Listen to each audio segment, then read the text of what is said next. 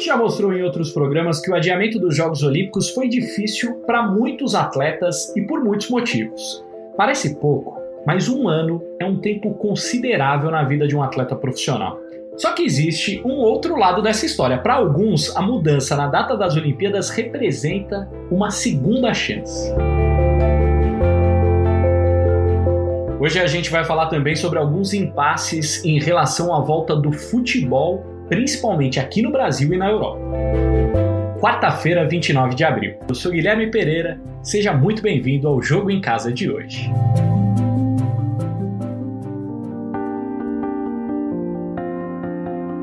Vale sempre lembrar, né, gente? Os Jogos Olímpicos de Tóquio 2020 serão realizados entre os dias 23 de julho e 8 de agosto de 2021. Isso se tudo correr bem e o planeta conseguir lidar melhor com esse novo coronavírus. Porque ontem, terça-feira, o presidente da Associação Médica do Japão disse que vai ser difícil realizar os Jogos se uma vacina não for desenvolvida até lá. Quando se trata do retorno do esporte pelo mundo e de que forma isso vai acontecer, surgem inúmeras dúvidas e questionamentos. A área da saúde é que vai dar o caminho? Deveria, né? Mas a gente sabe que o esporte envolve muitas pessoas e, claro, muito dinheiro também. Bom, fato é que as Olimpíadas estão marcadas para começar no dia 23 de julho do ano que vem. Para a maioria dos atletas, o adiamento foi uma péssima notícia, mas tem gente sim que gostou da mudança. Vamos começar com a história da judoca Sara Menezes, campeã olímpica em Londres 2012. Vai acabar! O Brasil vai ser medalha de ouro! O Brasil é medalha de ouro! O Brasil é medalha de ouro! Medalha sensacional, Sara Menezes! Sara Menezes conquistou Em julho do ano passado, a Sara rompeu o ligamento do músculo do peitoral esquerdo e teve que passar por uma cirurgia. Agora ela tem mais tempo de se recuperar e de se preparar para os torneios classificatórios para os Jogos Olímpicos que também foram adiados. Vamos escutar da própria Sara qual foi o sentimento ao ficar sabendo que a Olimpíada estava adiada. Pô, eu fiquei muito feliz com essa notícia, porque muda tudo, né? Vai zerar tudo de novo, vai começar um novo ciclo agora. Tem um lado bom e um lado ruim das coisas. O bom é que é uma nova chance para todos. Principalmente para mim, que eu passei por um período bem difícil, voltando de lesão e tudo. Então, bem difícil. E o lado ruim é por conta do que o mundo está vivendo hoje, né? Essa epidemia mudou mudou os sonhos de muita gente, mudou a vida de muita gente, mudou tudo. Mas eu tô feliz e eu sempre pensei em parar o judô esse ano após os Jogos Olímpicos e agora que os Jogos estendeu, vou continuar até lá. E quando acabar os Jogos, aí eu penso de parar, de me aposentar em termos de competição, mas agora é continuar sonhando e ir atrás do, da, dessa busca, né? Aproveitar essa segunda chance, essa oportunidade.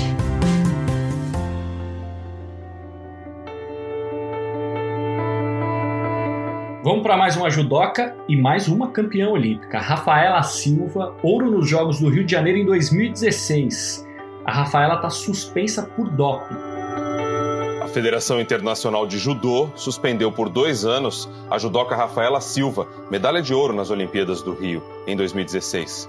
Isso significa que, se a decisão for mantida, ela pode ficar fora dos Jogos de Tóquio daqui a seis meses. A suspensão vai até novembro do ano que vem, mas existe a possibilidade de redução de pena. Vamos entender como. Para isso, a gente chamou o Guilherme Costa, repórter especializado em Olimpíada do Globoesporte.com. Aliás, foi o Guilherme Costa e a Erika Ideshima que deram em primeira mão a informação de que a Rafaela tinha sido pega no doping. Fala aí, Gui! Fala Gui, amigos do Jogo em Casa, sempre um prazer estar com vocês.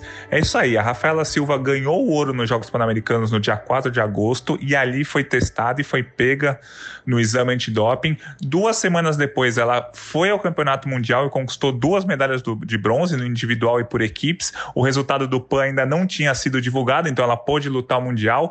E ali naquele Campeonato Mundial, ela fez o teste e deu negativo no, no exame antidoping. Então, isso é uma das, até uma das teses de defesa dela.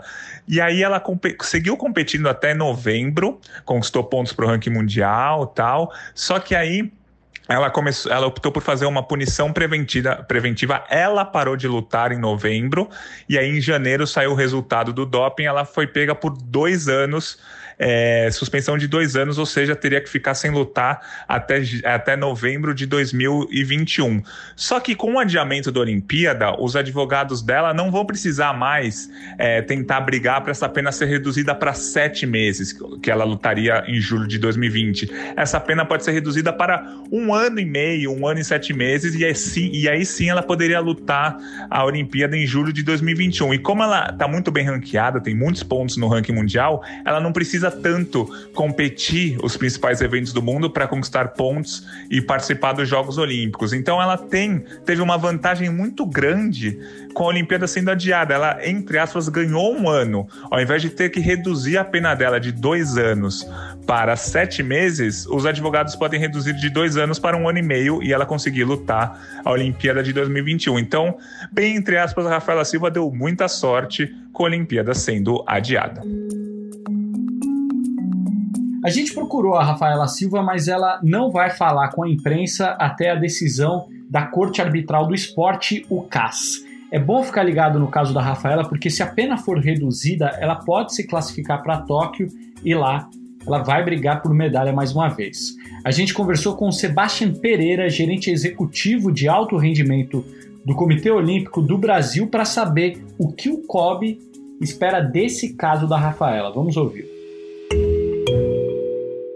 mas a gente acredita muito na inocência dela, a gente acredita que ela possa voltar, ser julgada pelo CAI, que é a próxima fase que está se configurando, e possa é, conseguir retornar a tempo dos Jogos Olímpicos de 2021. A gente tem bastante confiança é, que tudo vai dar certo e ela possa voltar o mais rápido possível, é, porque realmente é uma atleta de super qualidade, em todos os momentos, em todos os jogos, em todos os campeonatos que a gente participou e vê.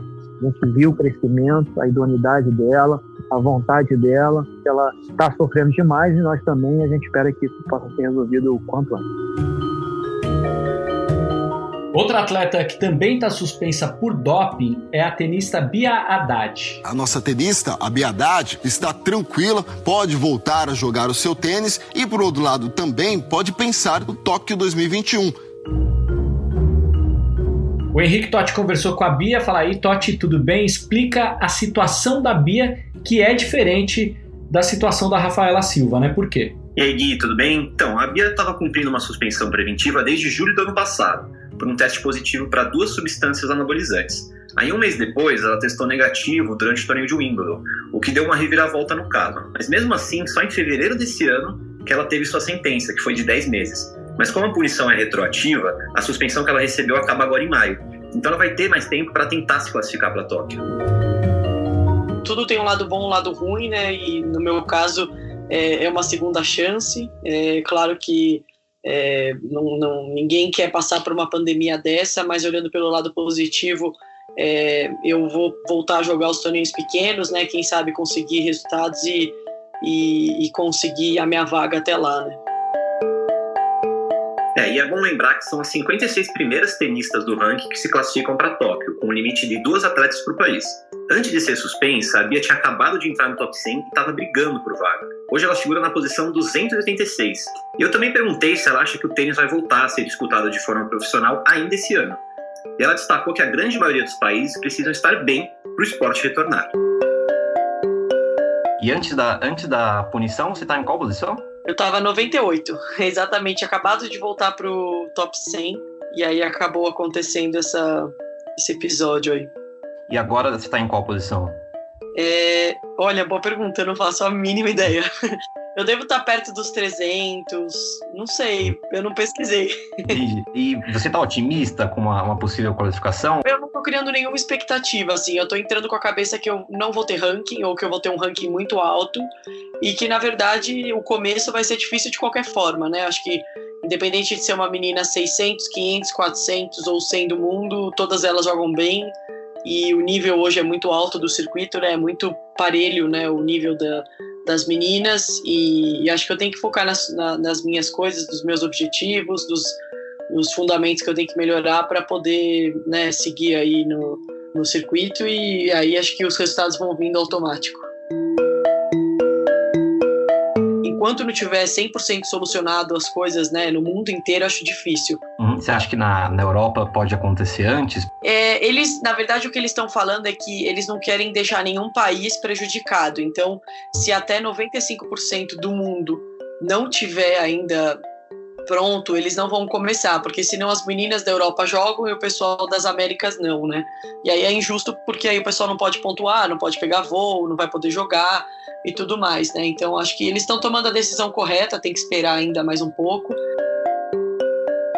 Entre os atletas paralímpicos também existem exemplos de quem ganhou uma nova chance de estar no Japão. As Paralimpíadas de Tóquio vão ser realizadas entre os dias 24 de agosto e 5 de setembro de 2021. A Bruna Campos vai contar pra gente agora a história da nadadora Mariana Gesteira. A Mariana Gesteira foi finalista nos Jogos Paralímpicos do Rio em 2016. Ela é dona de oito medalhas para Pan-Americanas, cinco delas conquistadas em Lima em 2019. E foi justamente lá no Peru que ela começou a perceber os primeiros sinais de agravamento da síndrome com a qual ela nasceu. Ela tem uma doença rara que faz com que ela tenha um enfraquecimento e um desequilíbrio do corpo. Ela teve vários desmaios e os médicos optaram por uma cirurgia na cabeça, uma neurocirurgia para reduzir a pressão craniana. A Mariana chegou até a fazer uma vaquinha para conseguir dinheiro para a operação. Tudo isso num contexto de Jogos Paralímpicos há menos de um ano. Pelo menos essa era a expectativa original, né, Mariana? Sim, quando a gente voltou dos jogos, né, a gente foi investigar o que, que era esses mal-estar, o que estava acontecendo, que eu desmaiava, eu tinha os sintomas, e aí a gente descobriu que eu tinha uma fibrose no local das outras cirurgias que eu fiz, e isso estava fazendo que quando eu fizesse qualquer esforço que eu fazia, eu estava tendo um aumento da pressão intracraniana. E daí eu tinha uma série de sintomas. Isso vinha acontecendo desde 2017, provavelmente, e era menor, e a fibrose provavelmente foi crescendo, e foi agravando. Só que como é aquela coisa que vai de pouco em pouco, você às vezes não dá importância, e quando você vê já está muito grande, né? Então, eu, para mim, particularmente, me afetou quando eu comecei a entender o quanto estava afetando meu rendimento, né? Que eu não estava conseguindo mais ter resposta e não conseguia mais evoluir, eu queria entender. E a gente descobriu isso. E aí foi então que a gente fez a tentativa de colocar a válvula, né? Que na verdade era usada para hidrocefalia, mas no meu caso era uma tentativa de, de aliviar a pressão né, na cabeça e para poder ter uma resposta melhor, para poder circular. E foi feito em dezembro, né? A gente fez. A, tinha os jogos no ano seguinte, então é, a gente precisava fazer muito rápido e ao mesmo tempo é uma cirurgia muito complicada, tem um tempo de recuperação longo eu teria que ter ficado três meses sem nadar. Pelo menos eu fiquei 26 dias. A Mariana também falou pra gente como está encarando esse momento de pandemia e como o adiamento dos Jogos Paralímpicos pode ter sido bom para ela. Ninguém acho que imaginava que ia ser essa loucura, né? Que a gente hoje já está todo mundo em quarentena, aguardando por uma resposta, uma solução, mas com certeza o adiamento dos jogos me deu uma segunda chance de poder estar lá melhor preparada. Ah, no começo eu não entendi, porque pensa, você faz tudo, né? Você faz uma cirurgia, é, pula um pós-operatório, treina morrendo de dor, né? Que as dores são muito, muito fortes. Então, porque você tem um propósito, você quer estar lá e daí tiram isso de você, né? Ao mesmo tempo, isso te mostra o quanto que nem tudo está no nosso controle. Às vezes a gente acha que a gente controla todas as variáveis, mas isso não é verdade. Parando para pensar, né, no primeiro momento é meio impactante, mas depois você entende o quanto que pode ser importante você ter uma chance daqui a um ano, né, para estar ainda melhor preparado. Então, hoje para mim foi uma grande, foi, uma, foi muito bom, sim, né, eu consigo entender que agora eu tenho tempo melhor para recuperar, eu estou no processo ainda de infecção, assim, é, que eu posso ter uma infecção, são seis meses, eu tenho quatro meses de cirurgia, eu posso ter alguma coisa a qualquer momento, não vou ter, espero, né? Graças a Deus também não tive nada ainda, mas é um momento ainda delicado, passando disso vai ser muito mais fácil e agora eu tenho muito mais tempo. E isso ninguém tira, né? Eu tenho todos os dias para tentar fazer diferente e é o que eu pretendo fazer. E tem também aqueles atletas que ganharam tempo para chegar mais fortes em Tóquio. Comigo na linha nesse momento tá a atleta brasileira mais nova, já muito perto das Olimpíadas do Japão, Raíssa Leal, a fadinha do skate, que tá junto com o pai dela, o Haroldo. E aí, gente, tudo bem? Tudo bem? tudo bom? Coisa linda, Serginho. Abusada! coisa linda. Coisa linda de se ver, cara. Gigante Raíssa Leal vence a etapa de Los Angeles da SLS. Aos 11 anos, a nossa imperatriz, de imperatriz pro mundo, Raíssa Leal, a fadinha. Que história linda, que história Soltou linda. toda a sua mágica em Los Angeles, deu Brasil, deu Raíssa. Raíssa, a primeira coisa que eu queria saber de você é a seguinte: se as Olimpíadas fossem realizadas nesse ano, você chegaria lá com quantos anos de idade? Eu chegaria lá com 12 anos e 6 meses. 12 anos e 6 meses. E aí, Haroldo, o que, o que você faria? É, imagina a preocupação, a sua preocupação, porque ela teria que ficar na Vila Olímpica sozinha. Como que vocês estavam pensando em fazer isso? Ah, Gui, assim, a gente a gente não estava tão preocupado assim, porque tem o pessoal da federação, né? A Tati Lobos que ia ficar com ela, ou tinha também a Ju, a Juliana lá, da, a psicóloga da, da seleção, né? Que, que ia dar esse suporte pra gente lá, quando, ele- quando ela estivesse lá na, na vila. E agora, Raíssa, você, se tudo der certo, vai chegar nas Olimpíadas. É legal falar que se você conquistar mais três pódios, quando os campeonatos voltarem, você já vai garantir sua vaga nos Jogos Olímpicos. Então, se tudo der certo, você chega lá com 13 anos. Isso aí. E aí, faz alguma diferença esse um ano ou não? Vai chegar mais forte, melhor? Me diz. Sim, vou chegar mais forte, é, com manobras melhores, com hum, vários. ah, como, com várias manobras na base e até vai ser até melhor para nós treinar um pouco. Haroldo, e pra você, assim, um ano parece pouco, mas tenho certeza que não é, né? Daqui um ano ela vai ter 13 anos, um- um pouco mais velha, pelo menos mais experiente. Te deixa tranquilo? Ah, me deixa bem tranquilo, né? Porque ela vai chegar com, com, com essa responsabilidade e aí ela vai, vai ter mais, mais cabeça para pensar das manobras que ela vai, vai jogar, ela vai ter mais concentração, ela vai chegar mais focada, entendeu? Então, para nós foi, foi excelente esse, esse adiamento. Claro que a gente queria que, né, que, ela, que ela fosse esse ano ainda, mas é, foi, foi bom por conta disso, que ela vai chegar bem, bem focada, bem organizadinha para trazer essa medalha para nós. Ô, Raíssa, e você, você tava ansiosa pra chegar logo, pra se classificar logo? Sim, eu tava bastante ansiosa, mas com fé em Deus, ano que vem vai dar tudo certo. Espero que esse vírus acabe logo, que a gente possa brincar na rua e andar de skate, treinar, brincar, ir nos campeonatos, ganhar e trazer mais uma medalha aqui pro Brasil.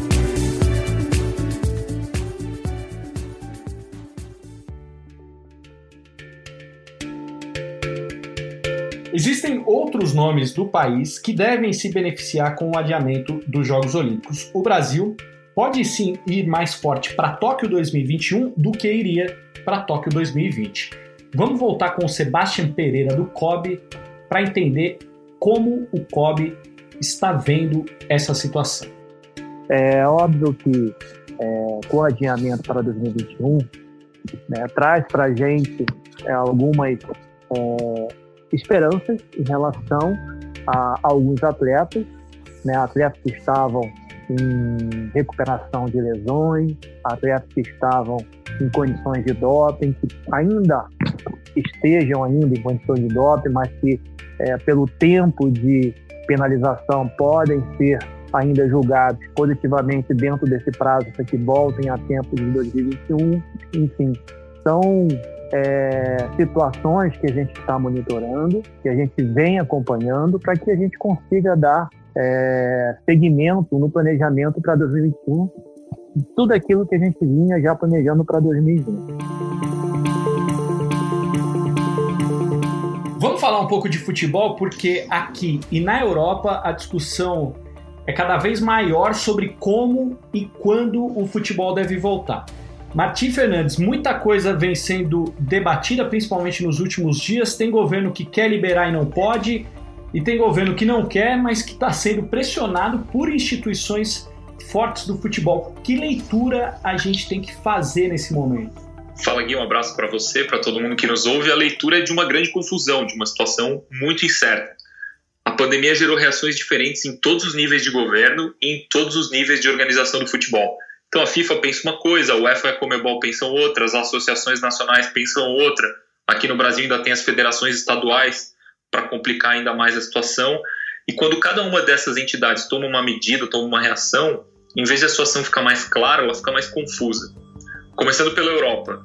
O governo da França ontem suspendeu todos os campeonatos, proibiu todos os jogos de futebol até setembro. Então qual foi a reação do PSG, o principal clube do país? Não, tudo bem, eu respeito essa determinação sobre o campeonato francês, mas eu quero jogar a Liga dos Campeões em qualquer outro país. Como assim outro país? Né? Cada país tem seu próprio cronograma, sua própria maneira de lidar com o fim do isolamento social. Então não está claro onde o PSG vai jogar, nem se a UEFA vai permitir, nem se os rivais do PSG vão topar. É tudo uma grande incógnita. Trazendo a discussão aqui para a América do Sul. A Argentina também suspendeu o futebol, proibiu os voos até setembro, não é mais possível entrar na Argentina nem sair da Argentina. Como é que vai ser possível pensar em continuar a Copa Libertadores ou a Copa Sul-Americana num cenário assim? Ou mesmo pensar no início das eliminatórias, que está previsto para setembro desse ano. A Comebol já deixou claro que se o futebol não tiver voltado em todos os países, não tem como retomar seus campeonatos. E a própria Comebol foi pega de surpresa com essa determinação da Argentina. Então a gente vê que o cenário ainda é muito nebuloso. E qual é o cenário aqui no Brasil, Martin? Aqui no Brasil, o governo do presidente Jair Bolsonaro passou a pressionar publicamente pela volta do futebol. E ontem a CBF tomou uma decisão que ainda não tinha tomado de sugerir para as federações estaduais que elas recomecem seus campeonatos no dia 17 de maio. É uma recomendação assim um pouco vaga, que é para cada estado seguir suas orientações de saúde. Então, por exemplo, Santa Catarina e Paraná querem voltar logo e contam com o aval dos seus governos estaduais para isso. Em São Paulo e no Rio de Janeiro, a situação é um pouco mais delicada, um pouco mais, mais cautelosa. Então, a situação hoje é essa: a CBF sugeriu uma data para a volta dos estaduais, 17 de maio, mas cada estado vai ter que lidar com isso de acordo com sua própria situação. E só para ficar claro, Gui, todas essas discussões no Brasil são sobre a volta dos campeonatos estaduais, que foram interrompidos em março. Ainda não teve nenhuma conversa sobre o início do Campeonato Brasileiro, que estava previsto para começar nesse próximo final de semana, dia 2 e 3 de maio. Então a CBF voltou a falar abertamente sobre a volta do futebol, no mesmo instante que o Ministério da Saúde anunciava um número recorde de mortos pela Covid-19 nas últimas 24 horas. Parecem dois mundos diferentes, né? O mundo de quem discute a volta do futebol e o mundo de quem ainda luta contra o coronavírus, porque as pessoas continuam morrendo. Ontem, terça-feira, o Ministério da Saúde divulgou que 474 pessoas morreram de Covid-19 nas últimas 24 horas. Esse é o novo recorde do país. No total, são 5.017 mortes, número que já é maior do que o da China onde a pandemia do coronavírus começou. Valeu, Martim, até amanhã, hein? Valeu. O Jogo em Casa tem a produção e reportagem da Bruna Campos, do Martim Fernandes e do Henrique Totti. A edição é do Leonardo Bianchi e do Guilherme Daori. A coordenação do Rafael Barros e a gerência do André Amaral. Lembrando, você encontra o Jogo em Casa na Apple Podcasts, no Google, no Pocket Casts, no Spotify, claro, lá no blogsport.com/podcasts. Eu sou Guilherme Pereira. Um abraço para você e até amanhã.